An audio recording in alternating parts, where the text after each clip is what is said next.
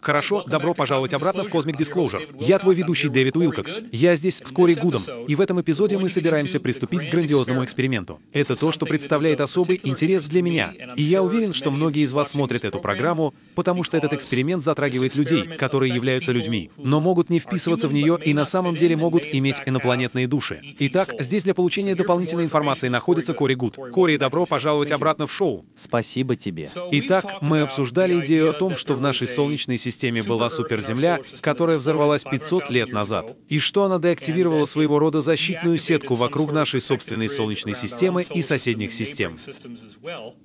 А ты сказал, что вскоре после этого прибыла куча групп инопланетян.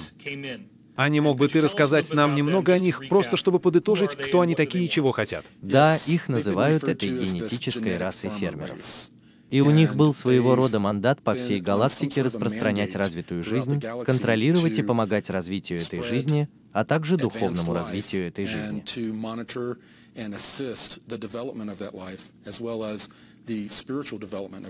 Не мог бы ты дать определение продвинутой жизни? Продвинутая жизнь была бы, я думаю, похожа на человеческую. Хорошо. Так в какой же момент ты осознал, что это существует? Я впервые узнал об этой программе, когда мне было около 13 лет. Я был в этой моей лаборатории в том, что мы называем программами «Моя лаборатория». Хорошо. Как только я прошел через процесс получения полной дозы сыворотки, которую не давали мне для интуитивных эмпатов, я также был близок к концу обучения. И они хотели, чтобы я вышел в поле. Примерно в 13 лет они отвезли меня на базу Суперфедерации за пределами Юпитера, о которой мы снимали эпизод.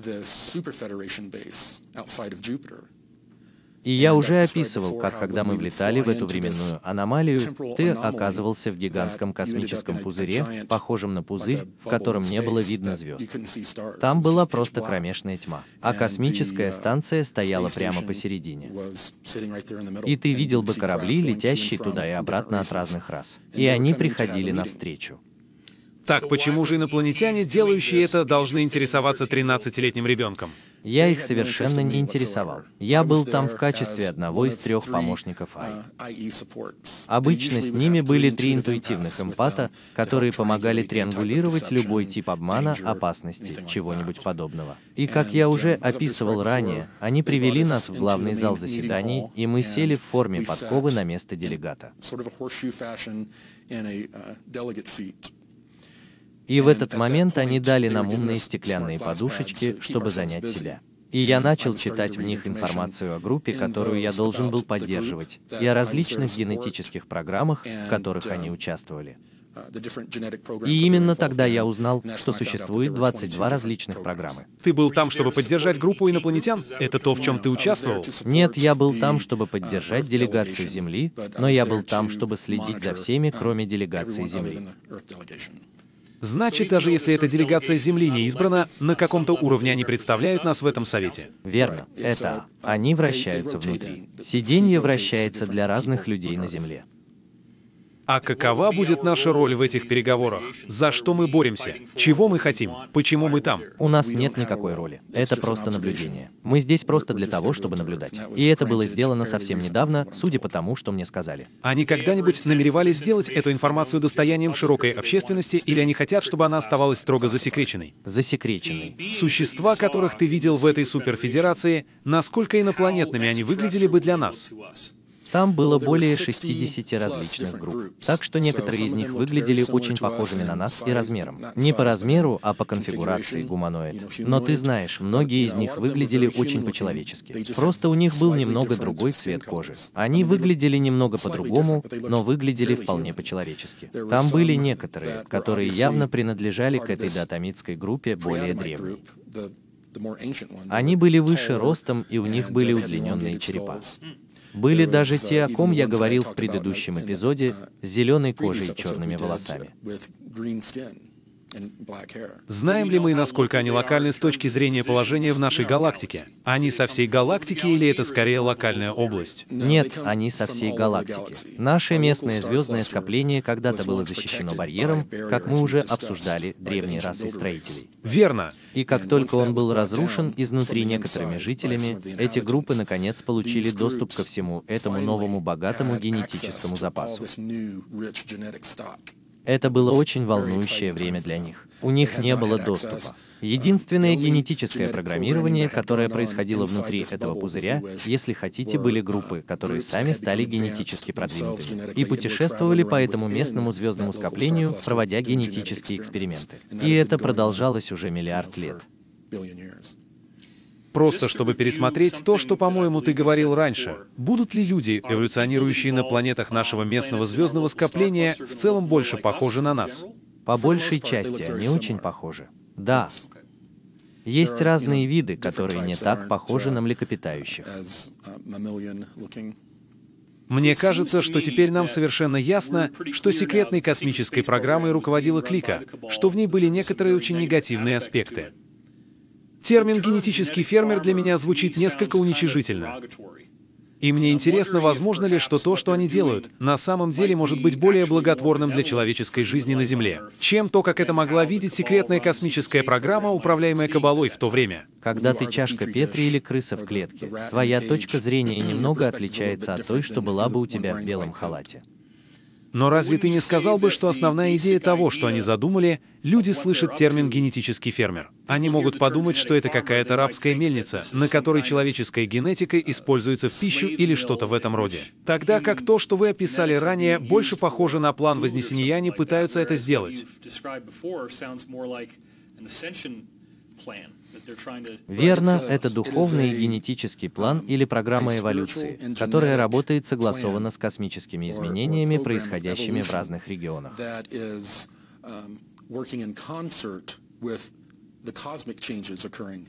Эти космические изменения. В разных частях галактики эти энергетические притоки происходили в разное время и немного по-разному. И они работают с местным населением в соответствии с этими космическими изменениями, чтобы улучшить их ДНК и улучшить их сознание. Недавно я просматривал индуистские священные тексты с помощью поисковой системы и нашел примерно, и не совсем ясно, все ли они индивидуальны или нет. Но я нашел примерно 188 упоминаний о солнечной вспышке.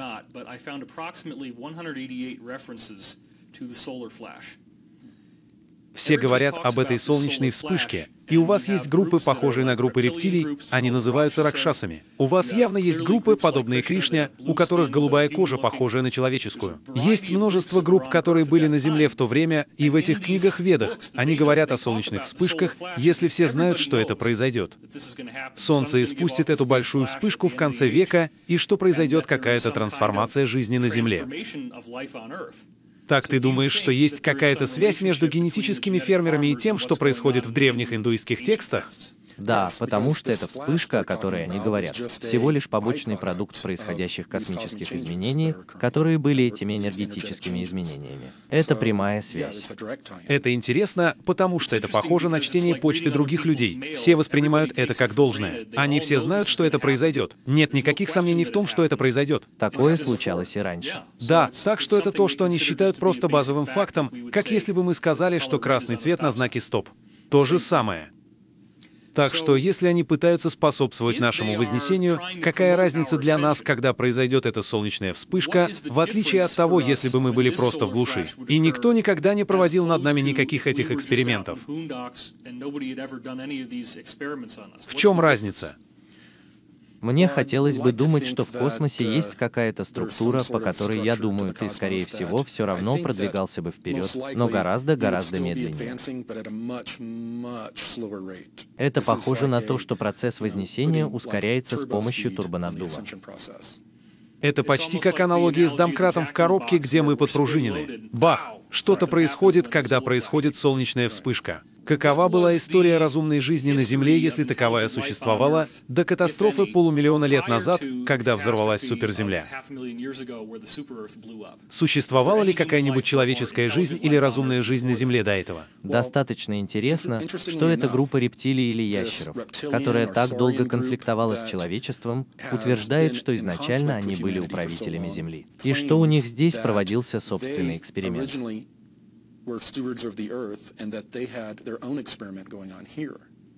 что некоторые из этих рас, которые сейчас проводят эксперимент на млекопитающих, стерилизовали свой эксперимент, и что при этом они потеряли три такие расы. Как называется? Ибо. Разумный вид. Так они их называют. Они сказали, что есть три потерянные расы из-за этой чистки, которая произошла. Так вот, это одно из утверждений рептилий, которое у меня не было подтверждения.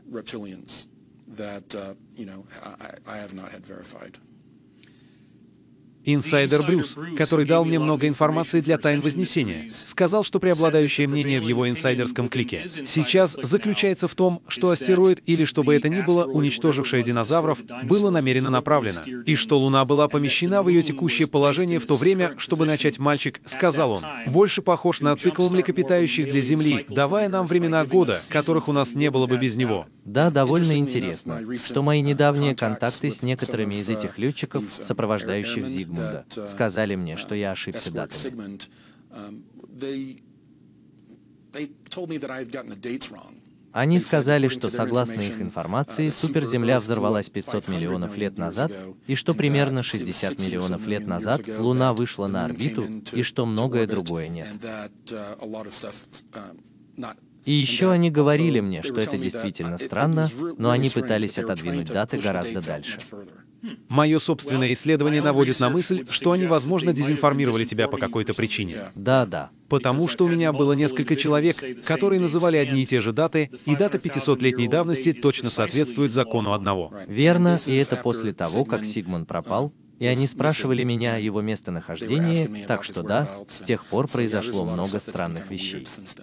Знаем ли мы что-нибудь о том, как выглядели бы эти три расы рептилий и куда они делись? Возможно, потому что группа хищников постулируется, что они являются остатками расы динозавров, которые сбежали под землю под землю, и они избежали катаклизма. Так что я не знаю, могла ли это быть одна выжившая раса, а еще три пропали без вести, но об этом интересно подумать. Я знаю, что мы уже рассказывали о хищниках, но не все видели все эпизоды, так что не мог бы ты рассказать нам о них немного больше. Это, очевидно, очень странная вещь. И с тех пор я узнал, что все они бывают разных размеров и типов. Неужели? Верно. И у тех, кого мы видим чаще всего, перья на затылке, как у птиц. Они похожи на помесь динозавра и птицы. У них очень резкие птичьи движения. Вход туда, где они находятся, находится где-то в джунглях Южной Америки, и известно, что они выходят на охоту по ночам. Эту информацию я получил совсем недавно из вторых рук. Это не то, что я читал в классных блокнотах. Они произносят речь. Могут ли они издавать речевые звуки или как они общаются? Они общаются телепатически друг с другом. О, так значит, на самом деле они не говорят? Они издают звуки. У них у всех разные типы общения, точно так же, как у птиц, у них невербальная коммуникация, коммуникация, разные типы. Но да, у них нет голосового аппарата. У них нет ни губ, ни языка, ни гена, которым обладают все, у кого есть речь на Земле. Я очень серьезно сомневаюсь, но они обладают высоким интеллектом и довольно свирепы. Являются ли они технологичными в каком-либо смысле, или они просто в основном примитивный вид? Они довольно примитивны технологически. Ты знаешь о какой-нибудь технологии, которая у них есть? Просто не высокие технологии, а просто базовые технологии. Что бы это было за базовая технология? Например, использовать палки и камни или собирать вещи вместе. Они не супер продвинутые. Окей. Так что у нас есть то, что кажется дьявольским типом расы рептилий, выросшей из динозавров на Земле. Приходит кто-то другой и решает, что это нужно стерилизовать и очистить. Неужели группа рептилий верит, что они все еще контролируют ситуацию и что у них есть права на Землю и титул собственности на эту планету в результате мысли? Что они были здесь первыми? Да, это одно из их утверждений. Хорошо. Похоже, что мы видим, если это действительно произошло, то, что эти генетические фермерские группы фактически терраформируют, что они способны реконструировать целую планету, основываясь на определенном желаемом результате. Ты бы сказал, что это правда? Да, это часть грандиозного эксперимента. И если мы говорили о Луне, и у нас был Уильям Томпкинс, который тоже сказал это, имея огромное количество внутренней структуры, возможно ли, что Луна может транспортировать буквально целую биосферу с одной планеты на другую внутри себя, как часть этой терраформы? Это одна из теорий, что она настолько древняя. Хорошо. Так что если генетические фермеры активно придерживаются такого рода стратегии, похоже, речь идет не только о создании жизни такой, какой мы ее видим сегодня.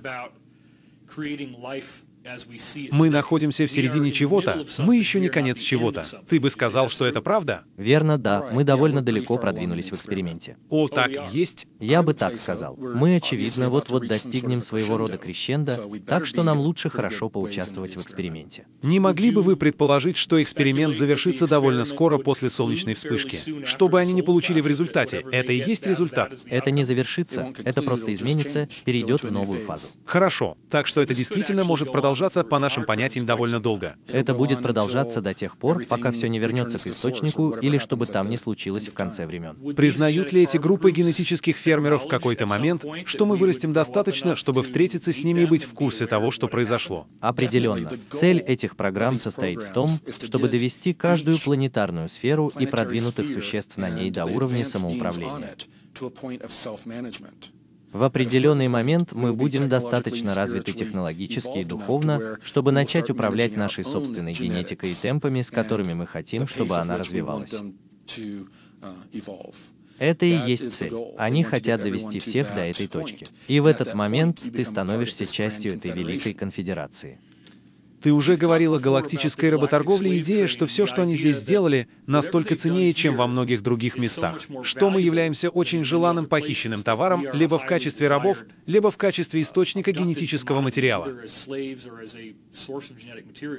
Как ты думаешь, почему эта планета настолько уникальна с точки зрения того, чего они смогли достичь с помощью этих программ? Скорее всего, из-за ее расположения в местном звездном скоплении. Она находится прямо посередине, прямо у суперврат. Так что существа смогут легко попасть сюда из любой точки нашей галактики или других галактик. У тебя есть какая-нибудь конкретная информация о реальных компонентах генетических программ, которые запускают эти ребята? В этом есть генетический компонент, есть духовный компонент и связанный с ним компонент, компонент сознания. И последний компонент, который мы обсуждали, это космический компонент. Все они работают согласованно друг с другом, чтобы работать в такт с космическим компонентом. Хорошо, это интересно, потому что, когда мы говорили об этом раньше, вы бы в основном просто описали это как генетический и духовный компонент. И это похоже на скользящую шкалу между тем или другим. Значит, теперь ты также говоришь, что есть компонент сознания и космический компонент, а также генетический и духовный. Верно. Так не мог бы ты очертить, что будут представлять эти четыре категории? Категорий. Верно, и мы просто никогда не углублялись в это так глубоко. Хорошо. Генетическая программа довольно очевидна. Они собирают генетику из других звездных систем, галактик, и как только они достигнут определенной точки, которая, по их мнению, станет хорошим катализатором для другого вида, они перенесут ее в эту планетарную сферу и начнут генетически манипулировать этим видом. Они должны очень строго придерживаться космических законов, законов свободной воли. Итак, одним из важнейших компонентов этой программы, и потребовалось много времени, чтобы понять это, было множество людей. Если не большинство, которых похищали и над которыми ставили эксперименты, они были воплощениями группы душ. Я думаю, вы бы назвали их существами, которые являются, я провожу эксперименты. Так что, по сути, это просто так сказать в расчете. Обычно они не проводят так много экспериментов на людях. Но если бы они хотели спуститься и с этической точки зрения проводить эксперименты на людях, они заставили бы многих своих людей покинуть свои тела, спуститься вниз, воплотиться на Земле, а затем стать частью эксперимента и позволить себе заключить соглашение, прежде чем они отправятся на генетические эксперименты. Ты хочешь сказать, что космический закон требует, чтобы ты делал это для того, чтобы поиграть с этими экспериментами? Космический закон требует, чтобы доброжелательные люди поступали подобным образом. Они учатся очень хорошо обходить эти космические законы, не переступая их. Хорошо, и так у тебя есть генетический компонент, и ты указал, что они собирают генетику с другой планеты. Что это значит? Это звучит довольно устрашающе. Но они получают генетические образцы от существ, которых они развили до определенного периода, и здесь есть существо, которое нуждается в таком же развитии. Так что, чтобы дать им турбонаддув, они возьмут эти гены и перенесут их в эту группу. Это же не похоже на то, что они бросают существо в блендер, а затем просто берут ткань. Нет. Это очень технический процесс. Я имею в виду, что в наши дни, если тебе нужно будет сдать генетический образец, ты просто плюнешь в чашку или возьмешь мазок, верно? Им не обязательно класть тебя в блендер. Так вот, что ты подразумеваешь под сбором урожая. Верно. Хорошо. Тогда ты также сказал, что в этом есть компонент сознания, и не мог бы ты объяснить, что такое компонент сознания и чем он отличается от духовного компонента? Да, компонент сознания связан с духовным компонентом. Компонент сознания состоит в том, чтобы целевая группа, которой в данном случае будем мы, развивала свое сознание по графику, который соответствует космическому графику, который вот-вот произойдет.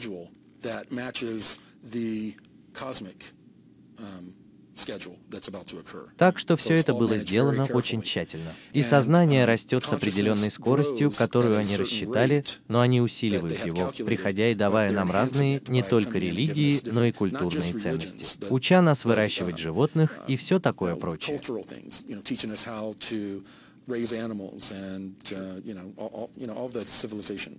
Да, это интересно, потому что кажется, что если вы посмотрите на эту катастрофу Атлантиды около 12,5 лет назад, то увидите, что после нее у нас есть независимые цивилизации по всей Земле, которые, похоже, развивают технологии помола зерна, металлургию, водопровод, канализацию, строительные технологии, математику, время мальчик, кодифицированный закон.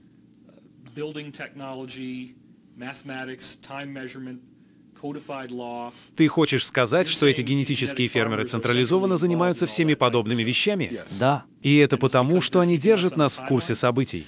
Не обязательно в курсе событий, но держат нас в курсе событий космического масштаба.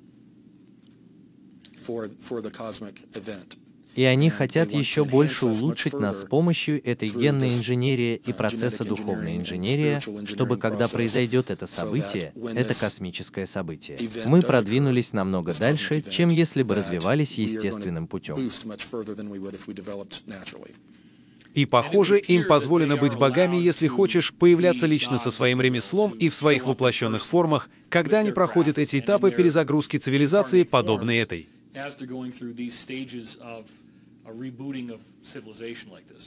Да, если они находятся в середине перезагрузки, тогда. Но по большей части позитивные люди стараются не появляться в небе или рядом с людьми или другими существами. Если только это не является одним из катализаторов, которые они пытаются использовать, чтобы заставить их расти в сознании. Так что если они хотят научить нас алхимии, металлургии, астрологии или чему-то в этом роде и не хотят появляться, как бы они это делали? Через лидеров, через. Они общаются с людьми телепатически. Они дают людям идеи. Они уже давно делают это с нашими учеными, подсознательно передавая им идеи и информацию. Так что духовная составляющая очень сильно связана с компонентом сознания. Это тоже имеет отношение к этим генетическим фермерам. Они воплощаются в нас, чтобы стать частью этого эксперимента. Но многие из них кармически связаны из-за экспериментов, которые они проводили. Они не смогут продвинуться дальше в своем эволюционном процессе, если мы не пойдем вместе с ними. Так что многое в их повестке дня связано с тем, чтобы мы прогрессировали, чтобы они могли это сделать. У всех ли у них есть языки, где, например, название их группы было бы чем-то, что можно было бы инкапсулировать в тип согласных и гласных звуков, которые мы используем в нашем родном разговорном языке? Некоторые из них мы смогли бы произнести. Есть ли другие, у которых есть аномалии в том, как они говорят, которые совсем не были бы знакомы с тем, как мы могли бы говорить? Поезжай в Свазиленд или куда-нибудь еще здесь на Земле, и ты услышишь разницу в том, как они общаются, щелчки, хлопки и все такое. Существует широкий спектр способов, которыми они общаются на разных типах языков. Но, похоже, есть один стандартный язык, который у них общий, который они используют. Я сидел с Грэмом Хэнкоком за ужином ВКонтакте в пустыне, и мы говорили о некоторых подобных темах, и он напомнил мне, что написал целую книгу под названием «Сверхъестественное», в которой он обсуждал идею о том, что различные культуры коренных народов создают эти наскальные рисунки, и что на самом деле это может быть гораздо более сложный язык, что-то вроде иероглифов, которые в некотором роде связаны с психоделическим сознанием, где существа, которых они рисуют, действительно где-то существуют. Так что мне любопытно, может ли какой-нибудь из языков, которыми владеют эти генетические фермеры, включать в себя тип письменных иероглифов, у которых действительно есть психическая область, которую они активируют, глядя на нее каким-то образом. Да, есть много пиктографических языков, которыми владеют инопланетяне, и которые вызывают у них именно такой отклик. У нас это может вызвать похожий отклик. Это просто зависит от того, близок ли ты к ним. Там много переменных. Итак, мы говорили всего о четырех компонентах, и четвертый был космический компонент. Так как же это соотносится с тем, что мы обсуждаем? Ну, космическая составляющая заключается в том, что в каждой области нашей галактики, в зависимости от того, как я полагаю, вращается галактика, звездные системы и звездные скопления движутся в эти высокоэнергетические газовые области, которые являются катализатором этого и они подсчитывают, как быстро ты продвигаешься к этому. Многие из этих энергий, как они говорят, обрушиваются на нас по крайней мере с 1930-х годов, но они все увеличиваются и увеличиваются. Так вот, что они делали группы генетических фермеров, так это то, что они генетически проектировали людей. А также работали над нашим сознанием и духовностью таким образом, чтобы когда мы достигнем крещенда этого притока энергии, мы были готовы совершить турбопрыжок. И изменить плотность, и изменить сознание как можно быстрее. В отличие от того, что если бы они не вмешались, мы были бы просто немного другой версией.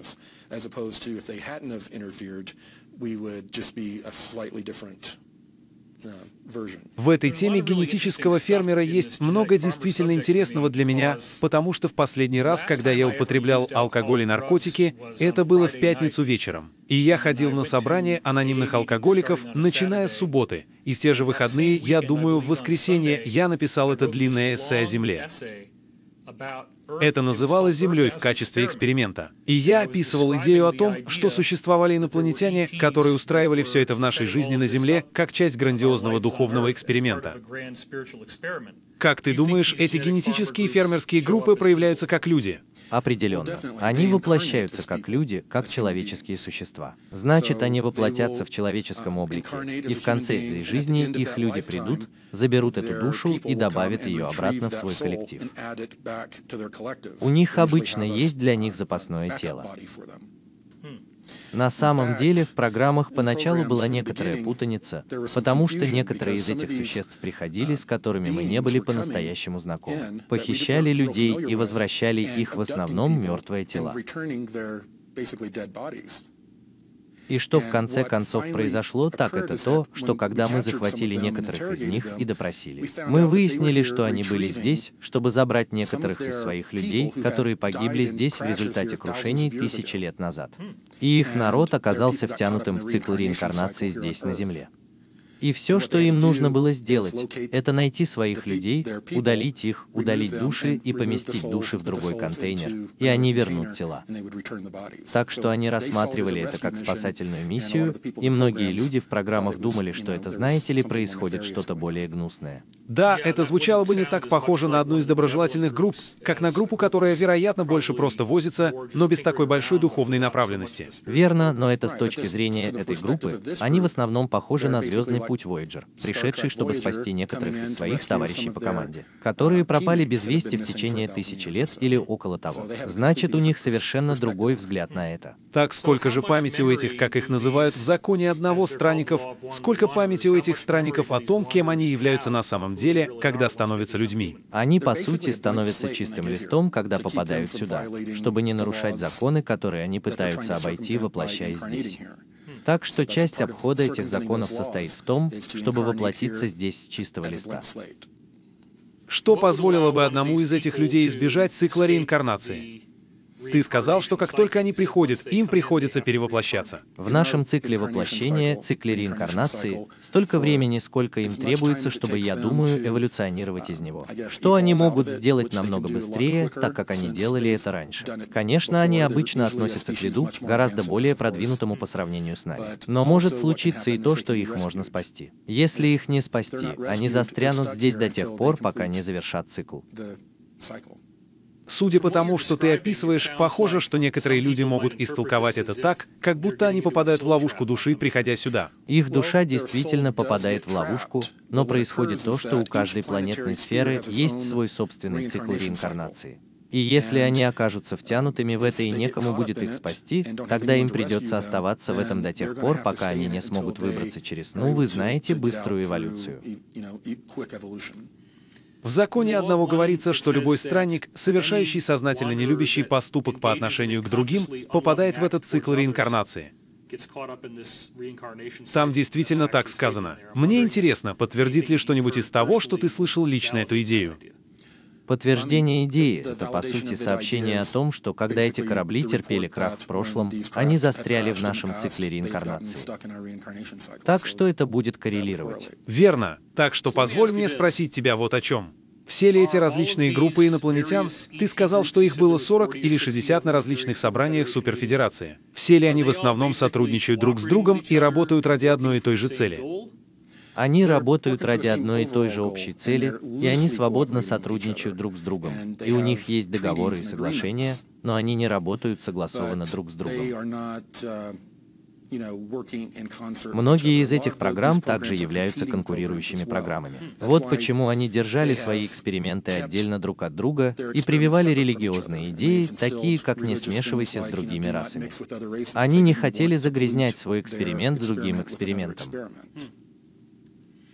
Стали бы они когда-нибудь на самом деле похищать кого-то за пределами своей группы по какой-либо причине? Часто эти группы следят за экспериментами друг друга и часто пытаются саботировать эксперименты друг друга. Что произойдет так, это то, что они пойдут и похитят эксперимент или человека, который является экспериментатором из одной группы, и вы знаете, получат генетическую информацию, проведут оценку их духовного уровня и уровня сознания и будут следить за тем, как быстро продвигается эксперимент их конкурентов.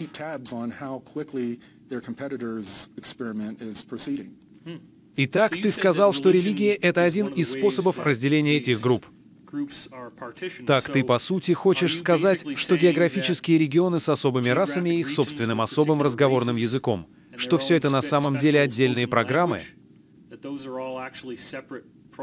Ну да, и тот факт, что эти разные расы на Земле обычно встречаются в разных регионах, разделенных океанами, делается специально для того, чтобы эти эксперименты не смешивались и не загрязняли друг друга.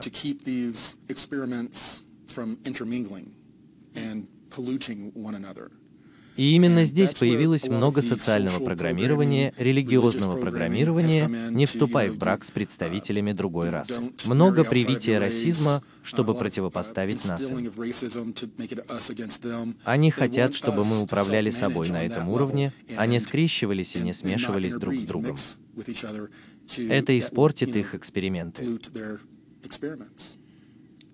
Какова была бы цель их конкуренции друг с другом подобным образом?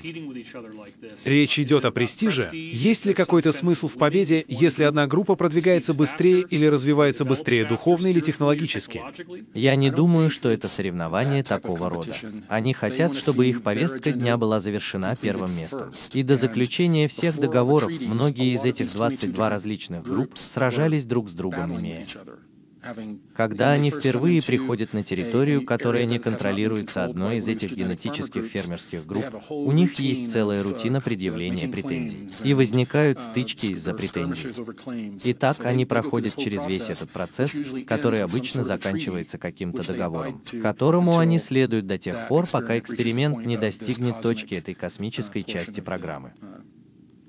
Если ты хочешь сказать, что существует 22 различных группы, а также до 60 участников гонки. 22 года. Разные программы, 60 участников, и некоторые из этих участников, то будет примерно 5 групп, работающих вместе над одной генетической программой. А затем некоторые из них будут работать над более чем одной программой. Они будут работать над другими программами, которые не конкурируют с их программами. Значит, у вас действительно может быть одна конкретная культура на Земле в географически изолированном регионе, в которой может быть до пяти различных инопланетных групп, которые будут работать с ними, воплощаться среди них такого рода вещи. Да, и некоторые из них, возможно, просто забирают генетический компонент. Другие могут являться определенным людям на Земле и прививать им религиозную идеологию. Некоторые из них могут просто появляться, чтобы дать им толчок в развитии цивилизации, технологии для цивилизации. Так что они работают согласованно друг с другом. Мне любопытно узнать о плотности населения некоторых из этих групп на Земле, потому что мне кажется, что кто-то может ошибочно заключить, что у вас будет всего несколько категорий этих программ, учитывая тот факт, что существует всего несколько основных монотеистических религий.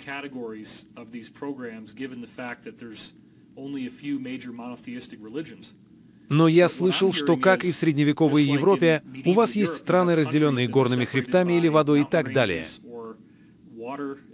У вас может быть что-то, о чем мы могли бы думать как о стране, которая могла бы быть ее собственной генетической программой. Дело не только в том, что это раса или одна конкретная религия как таковая. Регионы. Хорошо. Так что на самом деле может быть несколько разных географически разнообразных регионов, в которых в каком-то смысле проводятся свои собственные эксперименты. Верно, а иногда и несколько экспериментов, если они совпадают друг с другом. Так что по закону одного людей, обладающих таким типом наследия, называют странниками. Их также часто называют звездными семенами. И я бы предположил, что, вероятно, большинство людей, которые смотрят наше шоу, были бы инопланетянами, учитывая то, что мы знаем о них. И то, как долго я изучаю это с 1996 года. Какое, по-твоему, послание ты мог бы передать этим людям, которое могло бы помочь им понять, кто они такие, что они здесь делают и какова может быть их цель? Я думаю, большинству из них труднее всего поверить в то, что они согласились приехать сюда и испытать все это. Помнить, что ты на каком-то уровне согласился испытать все это, я думаю, лучший способ сохранить себя на Земле. Что было бы духовным ориентиром для этих людей с точки зрения понимания того, в чем заключается их цель пребывания здесь? Ну, большинство этих людей уже тянется к гиду, к этим вещам, к правильному питанию, к повышению своих вибраций с помощью информации, которую они смотрят и приносят, и медитации и тому подобного а также общение с людьми, которые, я думаю, вы бы сказали, являются птицами одного пера. Мне кажется, что многие люди действительно попадают в ловушку того, что эзотерики назвали бы сознанием жертвы. Это идея о том, что их угнетает нечто гигантское и полностью не подвластное их контролю. И многие люди, похоже, подписываются под личной ответственностью и вживаются в эту очень удобную шкуру жертвы. Что бы ты сказал в свете людей, которые были бы склонны так думать, потому что они пробудились к истине, узнав, что они добровольно согласились сделать это? Что они добровольно согласились быть здесь? Мы начинаем понимать, что, возможно, мы все-таки не жертвы. Этот менталитет жертвы, может быть, это просто еще одна психопатия. Может быть, как только мы осознаем, кто мы такие в своем истинном потенциале, мы почувствуем себя сильнее и больше не будем похожи на жертв. Мне это нравится. Хорошо, это все время, на которое у нас есть в этом эпизоде, касающемся грандиозного эксперимента. Я надеюсь, тебе понравилось. Меня очень увлекает история того, как я стал бродягой и осознал это в 1996 году. Я Дэвид Уилкок, здесь вскоре Гудом. Это космическое раскрытие, и я благодарю тебя за просмотр.